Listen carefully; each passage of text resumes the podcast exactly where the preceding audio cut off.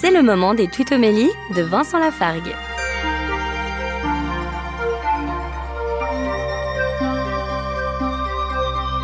Dans l'évangile de Luc, chapitre 17, Jésus nous dit au verset 3 Si ton frère a commis un péché, fais-lui de vifs reproches, et s'il se repent, pardonne-lui. On a tendance à faire l'un sans l'autre.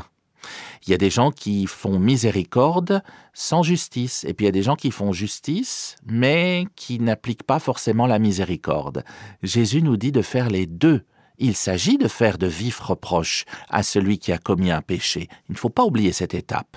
Mais s'il se repent, et seulement s'il se repent, semble nous dire Jésus, alors il nous faut bien sûr pardonner.